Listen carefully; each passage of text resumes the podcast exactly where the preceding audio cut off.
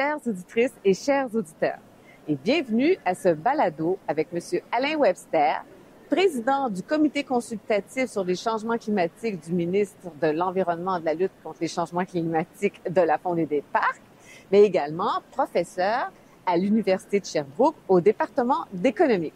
Donc, bonjour, Monsieur Webster. Bonjour, Hélène. Comment ça va? Très, très bien. Oui, alors vous êtes à la COP hein, avec nous aujourd'hui. Bon, on est à côté de la COP, là, pour être franc, pour ceux qui reconnaissent les lieux, mais oui, euh, effectivement, c'est encore la COP. Et de façon spécifique, aujourd'hui, c'est la journée finance et biodiversité. C'est passionnant. Ah oui, Long, mais peut-être que vous pouvez nous en mais- parler un tout petit peu, non? De ça? Ben, on sort du panel euh, des ministres des Finances. On y a appris beaucoup de choses sur l'importance de, de ces enjeux dans la planification pour les responsables de l'État qui ont de l'information, qui connaissent tous les secteurs, comment on utilise différents leviers pour pouvoir faire cette transition. On dirait qu'il y a- presque unanimité dans le monde pour faire ça. C'est passionnant. C'est intéressant, ça veut Après, dire. il reste deux, trois enjeux d'application, là, mais c'est ça. Ah oui. Alors, vous allez voir comme M. Webster a son franc-parler, puis à quel point il maîtrise les différents dossiers. Donc, je peux poser une question à titre de président du comité consultatif.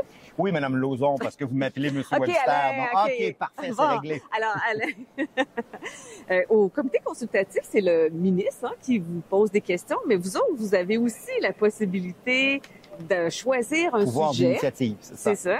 Puis vous avez choisi un sujet pour faire un rapport sur le- les liens entre les changements climatiques et la biodiversité. Est-ce possible, Alain, de nous dire pourquoi vous avez choisi ce sujet? Parce que c'est fondamental. Euh, évidemment, on a eu des questions au départ l'année dernière. On va en avoir probablement de nouvelles en, en début d'année. Euh, Il y en a une qu'on est en train de, de travailler à la demande du ministre. Transport lourd, euh, c'est un enjeu essentiel. On sait que c'est le tiers des émissions du transport au Québec. Un enjeu extrêmement complexe, mais en très forte croissance. Et là, euh, deux fois de suite, on s'est dit, il y a des choses trop fondamentales pour ne pas intervenir sur cet enjeu. Au printemps, c'était bien sûr la politique d'aménagement du territoire. Donc, on a fait un avis en lien avec l'ensemble de ces enjeux de densification des milieux. Ça nous semblait essentiel. Euh, et puis, très relié à cette thématique, évidemment, la COP 15, on pouvait ne pas faire autrement qu'en parler. Pourquoi? Parce que ces deux enjeux sont intrinsèquement liés. Évidemment, lorsqu'on pense à ça, on se dit toujours, les changements climatiques contribuent à la perte de la biodiversité. Là, on a les images, les ours polaires et compagnie. Mais fondamentalement, beaucoup d'enjeux associés, bien sûr, à l'utilisation des sols, la transformation du territoire, qui à l'échelle internationale québécoise sont les principales sources d'émissions, de, de modification plutôt de biodiversité. Mais on sait que globalement sur la planète, au 21e siècle, c'est les changements climatiques qui vont vraisemblablement être le facteur le plus important en matière de transformation de la biodiversité. Au Québec, on en pas tellement la question qu'on va perdre de la biodiversité, mais on va la transformer radicalement d'une vitesse extrêmement rapide pour des écosystèmes qui sont pas capables de s'adapter à une aussi grande modification du climat si rapidement. C'est extrêmement embêtant. Donc, sur ça, il fallait en parler. Mais en même temps, la biodiversité, c'est presque la banale. On a l'impression qu'on est en maternelle quand on dit ça, mais c'est fondamental. C'est la vie. Sans, sans biodiversité, on on n'est pas là, t'es pas là. euh, Ouais. Quelle perte pour l'humanité. Mais donc, il y a un enjeu majeur s'il n'y a pas, évidemment, s'il y a une dégradation trop forte de cette biodiversité pour le maintien de la vie de ces écosystèmes naturels, mais aussi humains. C'est aussi simple que ça. Mais nous, on est un comité aviseur sur les changements climatiques. Donc, essentiellement, ce qui nous intéresse, c'est que cette biodiversité, elle est aussi fondamentale dans la lutte au changement climatique. On émet du CO2. Globalement, à peu près la moitié de ce CO2 est absorbé par des écosystèmes naturels, soit terrestres, soit aquatiques. Et le reste s'accumule dans l'atmosphère et provoque donc cette hausse des émissions de gaz à effet de serre. Et il faut donc réduire ces émissions de façon extrêmement importante.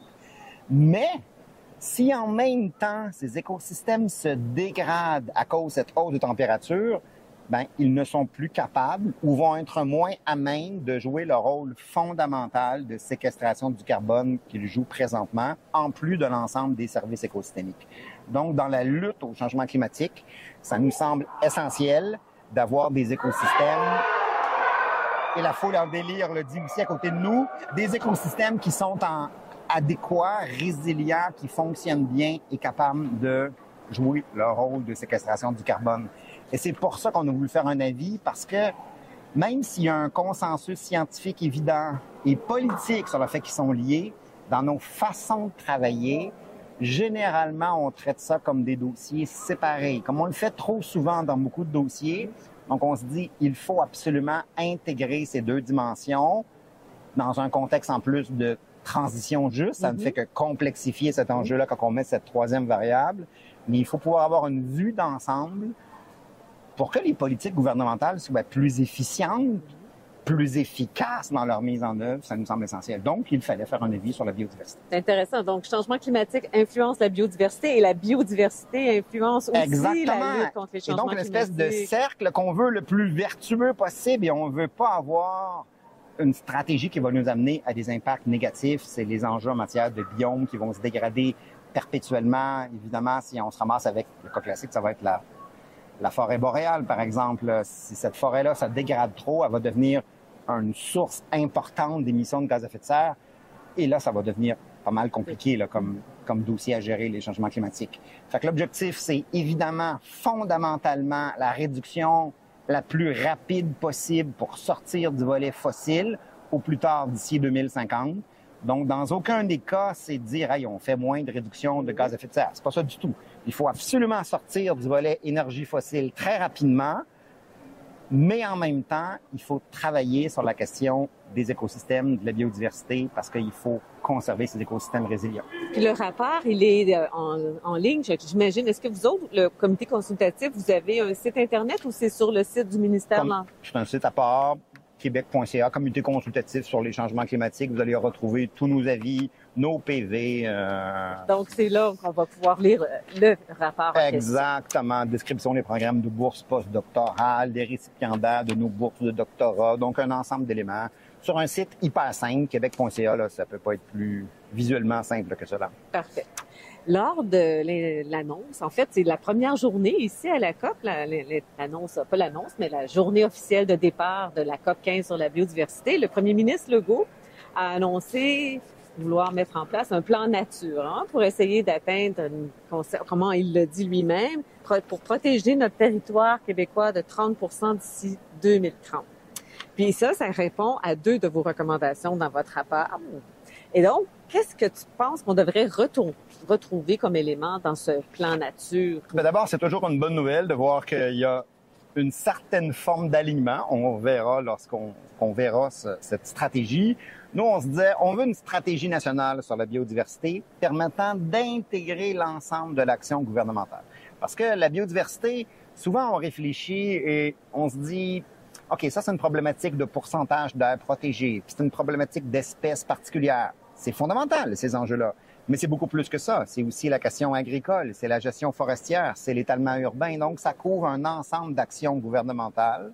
Et c'est pour ça qu'on disait, il faut que cette stratégie ou ce plan nature, qu'importe l'appellation qu'on lui donne, mais il faut que cette approche gouvernementale puisse être, je disais tantôt, la plus efficiente possible, la plus cohérente, permettant d'aligner l'ensemble de l'action gouvernementale dans la même direction, trouver les façons les plus efficaces, d'éviter la dégradation de ces écosystèmes mm-hmm. parce qu'elles sont essentielles à la séquestration du carbone, restaurer ces milieux, mm-hmm. permettre une adaptation de ces écosystèmes dans une transformation du climat qui est très, très rapide, permettre en termes économiques aussi d'avoir de l'information spécifique sur l'état de la biodiversité, mais contribuer à avoir un alignement des flux financiers publics et privés pour avoir des actions favorables dans le maintien de cette biodiversité, comme on veut le faire sur le volet changement climatique. l'occasion de travailler aussi avec les, évidemment les peuples autochtones. On ne peut pas réfléchir au territoire sans réfléchir au Québec à cet enjeu fondamental. Il faut travailler aussi sur la connaissance de ces enjeux. On se rend compte qu'il y a beaucoup de limites sur la connaissance en matière de captation des sols, tant au niveau agricole qu'au niveau forestier. Donc, il y a de l'expertise à aller chercher. On a donc fait sept recommandations. Évidemment, le volet politique nationale. Ça se décline, comme tu l'as bien dit tantôt, de façon classique vers un 30 de milieux protégés. Mais ensuite, il faut le protéger adéquatement. Donc, il faut avoir une plus grande connectivité de ces territoires. Il faut travailler sur les milieux qui sont effectivement les plus sensibles en matière de biodiversité, corriger la, lacune en matière de proportion dans le sud du Québec où il y a pas assez d'air protégé ou d'écosystèmes du genre. En profiter pour travailler avec la nouvelle formule mise en place l'année dernière au niveau de ces aires protégées d'approche plus autochtone, donc en profiter pour faire des modèles de gestion intéressants, ramener les communautés à l'échelle locale, travailler là-dessus, et bien sûr accompagner les milieux locaux, les municipalités, les MRC mhm, mhm.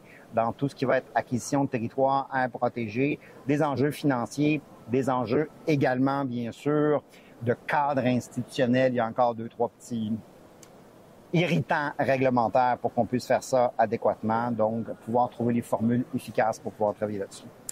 Alors, donc, je voudrais poser une question parce qu'on, ça fait à deux reprises, là, tu as parlé des finances, du caractère économique. Je me dis, euh, dans le, à la COP, il y a plusieurs intervenants, intervenants qui ont fait référence à la notion de capital naturel. donc, comment on peut attribuer une valeur monétaire à la nature, puis en quoi c'est utile, euh, entre autres, pour les entreprises? Euh, NV 730, le cours dure 45 heures, c'est un cours de maîtrise, mais si j'essaie de résumer ça en 45 secondes, euh, il y a deux enjeux. Il y a un ensemble de mécaniques de calcul de ces, de ces bénéfices associés à ça. Mais si on oublie l'enjeu de, de difficulté de mettre un prix sur ces ressources, pour des ressources qui sont hors marché et qu'on réfléchit au cadre général. Le problème est assez simple. J'ai un ensemble de ressources qui livrent des services. Mhm. Et ces services, généralement, on les obtient gratuitement. Le cycle du carbone, mhm. c'est l'air, c'est le cycle de l'eau qu'on entend derrière nous. C'est un ensemble d'éléments qui sont livrés par ces écosystèmes naturels. On ne paye pas pour ces services, mais en même temps, lorsqu'on veut les protéger, on va souvent se ramasser avec des coûts supplémentaires. Mais en même temps, j'ai une dépense, mais j'ai aucune façon de générer des revenus associés à ça.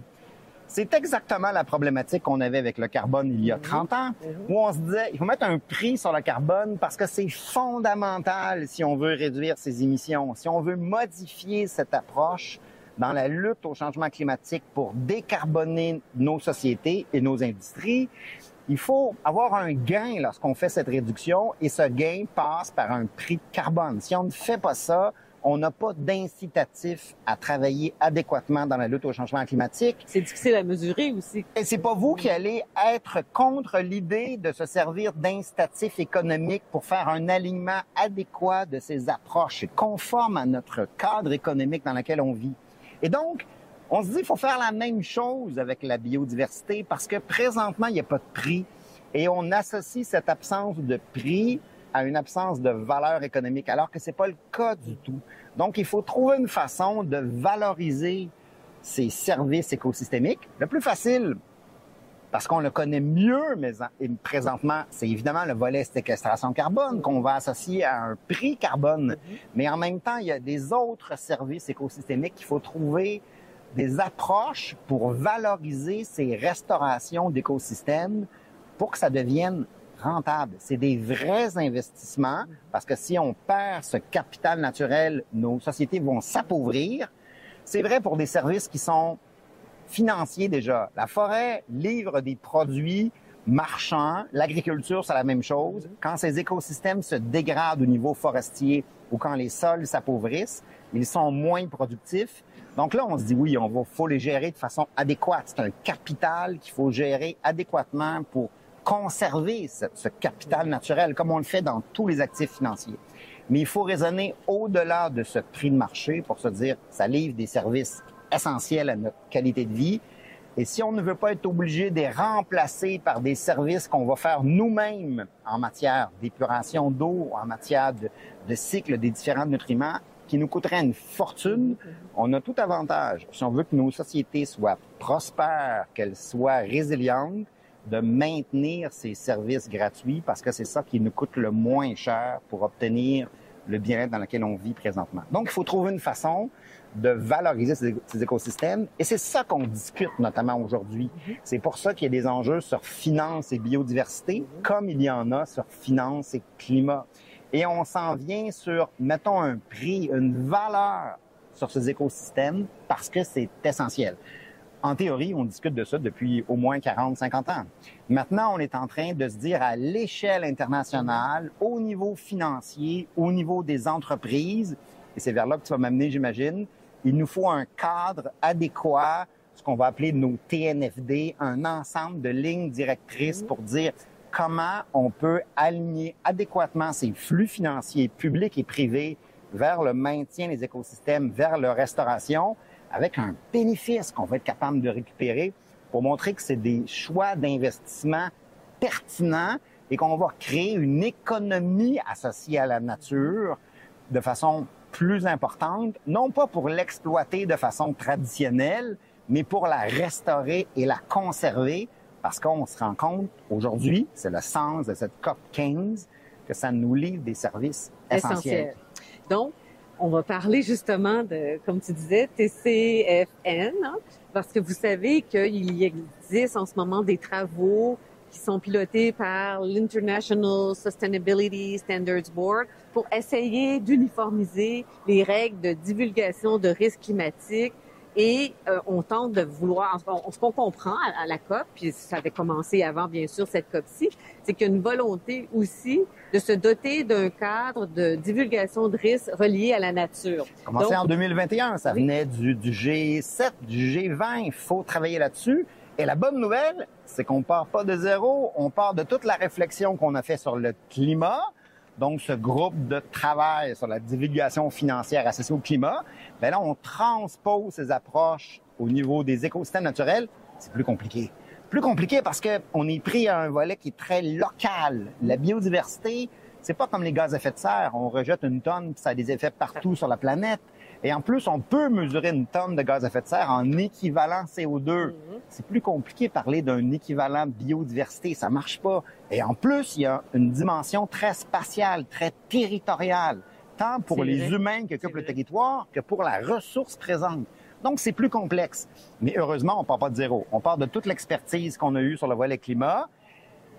Et j'écoutais ce matin le président de l'ISB qui présentait avec comme commentaire, ça va se faire et vite parce qu'on a l'expertise maintenant sur le volet climatique pour définir ce cadre, ces normes à l'échelle climatique, pour pouvoir donner une ligne directrice au niveau des entreprises et des financiers pour s'aligner vers des stratégies adéquates. Et on va faire la même chose sur le volet biodiversité. La foule en délire acclama ce genre de propos en disant que c'est essentiel.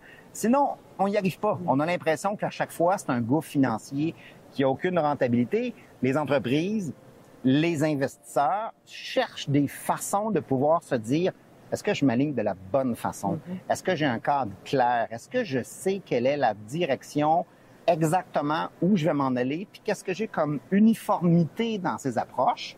Je pense que ça va se faire très rapidement. C'est une très bonne nouvelle. C'est une exigence des investisseurs. Hein? Les investisseurs veulent connaître, veulent connaître quels sont les risques des entreprises qu'ils financent en changement climatique et donc la même chose, quels sont les risques des entreprises qu'ils financent en, par rapport à la nature? Quels sont les risques de ces entreprises par rapport à leur dépendance à la nature, la biodiversité? Et c'est normal, Hélène, qu'il y a un lien avec le volet climat parce que cette dimension climatique fait partie de ce volet biodiversité nature. Et on va faire la même chose. On va commencer par se dire, sortons ces investissements qui sont négatifs sur la biodiversité. On parle 500 milliards. Mm-hmm. Donc, sortons de ce domaine rapide qui a des impacts négatifs de destruction d'écosystèmes et transférons ces flux financiers vers des approches qui sont positives en matière de restauration d'écosystèmes en leur accordant une valeur. Mm-hmm. Il reste évidemment deux, trois détails à attacher là, dans cette transition, mais, mais je pense qu'on est dans la bonne direction. Et ça ne veut surtout pas dire qu'on est en train de laisser finalement le secteur économique gérer enjeux. Non, pas du tout. On va se servir plutôt de de ces de approches, aussi. effectivement, avec un cadre défini à l'échelle internationale, appliqué à l'échelle nationale, en fonction d'approches qu'on aura décidées collectivement.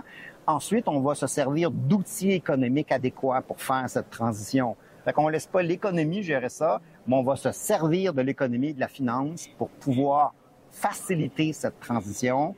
Ça me semble extrêmement important. On est dans la bonne voie, je pense. Puis la question de la divulgation de risques, autant des changements climatiques puis éventuellement de la nature, ce n'est pas encore une obligation légale. Quoique l'autorité des marchés financiers le travaille sur un règlement pour l'imposer, le bureau de surintendant des institutions financières travaille sur quelque chose, mais on peut penser qu'éventuellement ça sera, ça deviendra une obligation. Et légale. certains sont plus pressés que d'autres, comme moi, en disant il faut que ça, faut que ça devienne rapide, parce que tant que ça reste volontaire, il n'y a pas de raison de commencer à faire ça le premier, puis de dire qu'est-ce que j'ai comme approche, il y a trop de risques. La journée que ça devient un cadre plus uniforme, on va tous s'aligner de la même façon. Il n'y a pas personne qui va dire hey, moi j'ai trop de risques, je perds. Donc je pense que c'est essentiel, tant sur le climat que sur le volet biodiversité, et on va y arriver. Et c'est vrai à l'échelle, bien sûr, des entreprises, mais c'est vrai aussi dans d'autres organisations. Ça sera vrai au niveau municipal. Comment je gère mes boisés, par exemple? J'ai aucune raison de me dire, Hey, est-ce que je conserve des écosystèmes forestiers? Est-ce que j'ai investi pour faire ça? Ben, quand je fais mon bilan, je me ramasse avec une dépense financière pour acquérir des écosystèmes. Mais est-ce que je suis capable d'avoir un actif quelque part qui illustre ce choix qu'on a fait? Non, parce que mes écosystèmes naturels n'ont aucune valeur dans, dans la vision, dans l'approche. Donc, il faut aussi qu'on puisse intégrer adéquatement ces approches en matière de ce qu'on appelle le capital naturel, pouvoir se dire quelle est la valeur de ces écosystèmes, comment on en fait un suivi adéquat. C'est vrai pour la gestion de risques au niveau des entreprises, les impacts qu'on fait sur les écosystèmes, mais ça sera vrai aussi pour les gouvernements à l'échelle nationale comme à l'échelle régionale ou locale. Si je veux donner euh, deux exemples concrets à nos auditeurs et Veux-tu insinuer que je auditrices, pas concret Non, quand non, je disais ça? Mais continue. pas du tout. Ce que je voulais dire, c'est que si on est une pharmaceutique, bien, on doit développer des médicaments avec des plantes. Donc, on a absolument besoin de cette biodiversité pour trouver des nouveaux médicaments qui vont guérir euh, toutes sortes de maladies existantes ou nouvelles. Ou si on fabrique euh, des produits cosmétiques, on a besoin de certaines plantes aussi. Donc, la, la dépendance, on la voit un peu partout au sein des entreprises. Ça serait vrai pour la qualité de l'eau qu'on va utiliser dans les entreprises? Ça sera vrai au niveau forestier pour l'ensemble du secteur forestier au Québec qui est fondamental? Ça sera vrai pour le volet agricole qui est à la base de ce qu'on ce qu'on mange? C'est vrai pour au moins la moitié du modèle économique à l'échelle mondiale. Ces services naturels sont essentiels à l'activité économique. C'est pas deux stratégies qui sont séparées, c'est qu'on utilise ces ressources environnementales pour pouvoir opérer adéquatement en termes économiques. Et on se rend compte, je le dire aujourd'hui, ça fait longtemps qu'on se rend compte de ça, mais là on est en train de déployer des outils qui vont devenir plus efficaces, je pense. Qu'on a évidemment surexploité de façon importante ces écosystèmes. On le voit bien sur le volet changement climatique avec des impacts catastrophiques. On le voit très bien sur le volet biodiversité avec un ensemble d'espèces qui disparaissent et des écosystèmes qui se fragilisent. Et là, on se dit, hey, c'est pas un bon choix, ça. C'est pas comme ça qu'on travaille adéquatement avec un patrimoine qu'on doit maintenir. On fait pas ça avec nos actifs personnels au niveau d'une entreprise ou au niveau individuel. Et on ne doit pas faire ça collectivement. Et c'est là qu'on est en train de, enfin, pas juste se dire, il faut mieux les intégrer, mais maintenant, on est en train de se déployer un cadre d'intervention qui, j'espère, va être adopté à la COP 15. Et ça, c'est le fruit d'un ensemble d'intervenants. Il y en a partout. Donc, les gens qui circulent aussi ici sont des gens qui militent pour mettre en place ce type d'approche-là d'intégration entre le cadre économique et ces enjeux de biodiversité qui sont essentiels. Puis, comme tu es arrivé à la COP 15 depuis un certain nombre de jours, est-ce qu'il y a un événement ou une conférence, quelque chose qui t'a marqué plus que quoi que ce soit d'autre? Ben, évidemment, le, le président de l'ISB a fait un très beau discours ce matin sur, sur ça, justement, ce que je vous dis, sur le Là, caractère. tu, là, je pense que tu viens de me vous voyez, hein? je, recommence. On efface tout ça. Donc, ma chère Hélène, mis à part tes interventions euh, dans le cadre de la COP 15, il y avait aussi ce discours fort intéressant du président de l'ISB ce matin qui nous, qui nous ramenait sur... C'est essentiel. C'est essentiel dans toutes les décisions qu'on prend en matière de saine gouvernance, en matière d'orientation, de prise de décision, de connaître les risques, de faire des choix qui sont efficaces. Et en même temps, comme cette biodiversité, elle est essentielle au maintien de la vie, ben, on n'a juste pas le choix de travailler collectivement pour le maintenir à l'échelle mondiale comme à l'échelle locale. Fait qu'il y avait là un discours euh, fort intéressant de, de cette approche en disant on va travailler pour les développer, ces normes-là, de façon rapide. Il y avait un petit côté assez euh, intéressant, emballant, là, comme euh, presque on peut presque dire, dans ce cas-là, d'urgence, mhm. on l'associe souvent à ce terme-là à l'urgence climatique ou à l'urgence en matière de biodiversité. Mais là, on est dans un volet urgence en matière de normes. Là, ça presse. On n'a pas de, on n'a pas de ligne directrice. On ne sait pas où s'en aller. Les individus, comme les entreprises, au niveau des dirigeants, des dirigeantes, on est conscient qu'il y a des enjeux, mais je cherche la bonne façon d'y aller, d'y arriver, de mettre en place une approche conforme à ces grandes orientations de conservation. Et dans le cas de la biodiversité, c'est plus difficile. Donc, ça presse. Définissons un cadre global qui va s'inscrire dans le cadre, bien sûr, de ce qu'on fait à la COP 15, ce cadre mondial pour la biodiversité, qui va être un appel aussi, je pense, à l'application de ces normes sur une base fine. Fait que ça, c'est assez intéressant, un peu comme le discours du secrétaire général des Nations Unies, qui est aussi en balance ces temps-ci sur euh, cette urgence climatique et qui presse les États, un après l'autre, d'être un peu plus actifs avec une imagination dans le vocabulaire. C'est le moins qu'on puisse dire. Ah, Mais ce qui est particulier, c'est que ça vient justement du secrétaire général des Nations Unies. Et là, si on ramène sur ça, parce que l'on a parlé de la personne, l'autre élément qui était passionnant quand même et qui mérite d'être souligné, c'est pas seulement que ça se passe à Montréal, où on a travaillé sur notamment les enjeux sur la coche d'ozone, qui pour ceux qui ont une mémoire encore plus longue, mais aussi euh, sur la stratégie en matière climatique avec le protocole de Kyoto qu'on a rattaché ici à la fin. Mais dans cette approche-là, donc en 2005 de mémoire, là, la COP à Montréal, après avoir, après avoir attaché le tout, à, euh, après l'avoir négocié au départ à Kyoto, on l'a entériné ici, ça a été un petit bout de temps, mais le monde est pas mal plus compliqué en 2022. On est en guerre en Europe. Euh, crise les relations, crise énergétique, les relations américaines, chinoises sont catastrophiques. On, on, a des enjeux en matière de relations internationales avec des niveaux de tension qui, on espère tous, ne vont pas s'accentuer, mais qu'on n'a pas vu depuis un, un bon bout de temps présentement. Et malgré ça, on est capable de s'asseoir autour d'une même table avec près de 200 États. Bon, sauf autour d'une table, vous avez compris, là, ils sont côte à côte, mais dans ce type d'enjeu-là, on est quand même en train de se dire cette approche multilatérale dans la gestion de ces enjeux communs en matière de biodiversité, comme le climat, c'est essentiel. Et au-delà de nos divergences politiques, économiques et malheureusement militaires, comment on peut essayer de travailler avec des États qui sont complètement différents sur beaucoup d'orientations. Ça, c'est ce qui est probablement le plus encourageant de l'espèce mm. humaine, de se dire, il y a là un enjeu majeur. Ou peut-être que ça illustre la gravité de l'enjeu, donc là, ce serait plus décourageant. Mais si on essaie de le faire positivement, on fait abstraction de nos divergences et on essaie de voir comment on peut travailler pour le bien commun. C'est essentiel. Et ça, souvent, on l'entend passer. Donc là, il y a quelque chose d'intéressant sur cette capacité en matière environnementale d'avoir accentué ces approches en matière de multilatéralisme malgré les tensions à l'échelle internationale. Puis ma dernière question pour toi, c'est que comme tu enseignes hein, à l'Université de Sherbrooke, tu donnes des cours tels que économie de l'environnement, fondement et évolution des enjeux environnementaux. Donc, euh, quelles seraient les lectures que tu pourrais suggérer à, à nos gens qui travaillent en entreprise?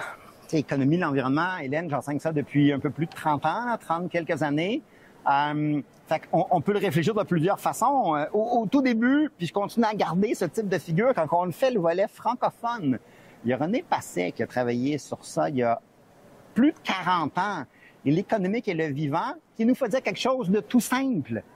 Il n'y a pas une sphère économique, il y a une sphère environnementale, puis on se dit qu'il faut qu'on traite les deux en même temps. l'économie, c'est une dimension de l'activité sociale, de la sphère sociale, qui elle-même est une dimension de la sphère, de la biosphère.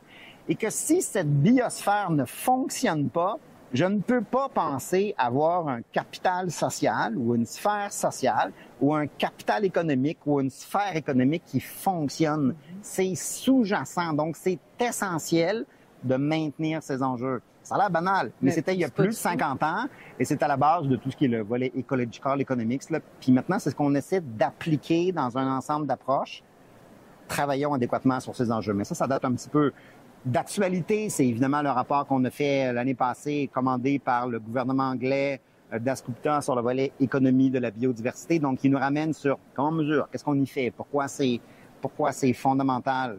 Mais après, la littérature, elle est elle est abondante dans tout ce qui est environnement, économie. Et là, bien sûr, ce que tu attends avec impatience, c'est que je dise que il faut aller lire les différents rapports que le CPEQ produit sur ces différents enjeux, allant de la biodiversité à l'acceptabilité. Mais dans ces approches-là, je pense qu'il y a une littérature française notamment qui est de plus en plus importante, qui est essentielle, euh, qui permet de faire un, un, portrait, je pense, adéquat de ces enjeux depuis, depuis déjà plusieurs décennies. Et là, on les voit de façon très, très présente. Puis ensuite, il y a toutes les publications classiques, à la fois de l'OCDE, comme maintenant en matière de biodiversité ou en matière climatique euh, par le GIEC, qui a travaillé un peu pour rendre ces, approches plus, euh, plus digestes, disons. C'est ça. Donc, littérature abondante, et comme tout le monde, on n'arrive pas à tout lire parce qu'il y en a trop, mais ça reste euh, essentiel. Merci de ces bons conseils comme vous le voyez, hein, le professeur Webster est tellement dynamique et, son dynamisme est très communicatif. Alain, merci beaucoup.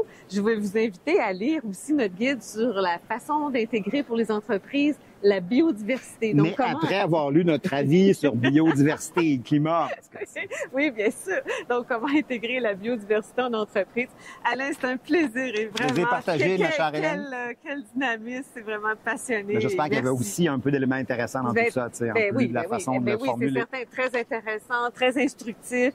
Merci, puis très bon pédagogue hein, pour expliquer un sujet qui est pas aussi pas si facile, un sujet très complexe. Merci beaucoup, Alain. Plaisir et continuez. Continuez aussi. Merci. Merci.